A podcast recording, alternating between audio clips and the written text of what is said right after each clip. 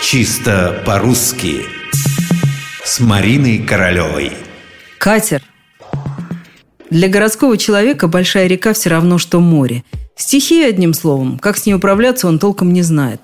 Ветер, течение – все сразу же становится проблемой.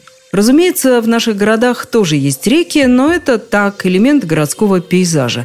Кто воспринимает Москву-реку как стихию? Это что-то привычное, спокойное, не страшное – Самое большее, что можно сделать – покататься на речном трамвайчике. Другое дело – Волга, Кама, Ака. Там люди действительно чувствуют, что живут у большой реки. И уже не на речных трамвайчиках катаются, все больше на катерах или на катерах.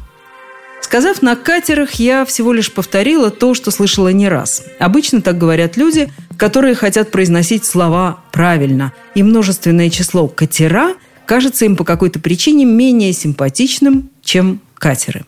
Но представьте себе, что точно так же мы поступим со словом «мастер». Будем говорить, что ремонт делают опытные мастеры.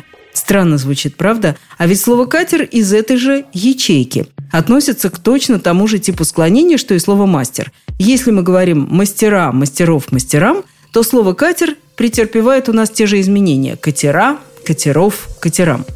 Ну вот, теперь сознанием дела можно ехать, например, на Каму. Там раздолье. Леса вокруг, по грибы можно ходить, но главное не это, а рыбалка.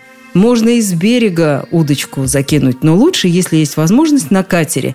Катера, кстати, самые разные. Есть старенькие, которые едва не разваливаются на ходу, но верно служат хозяевам. Есть и мощные новые машины, с которыми любые волны не страшны, но и те, и другие – катера –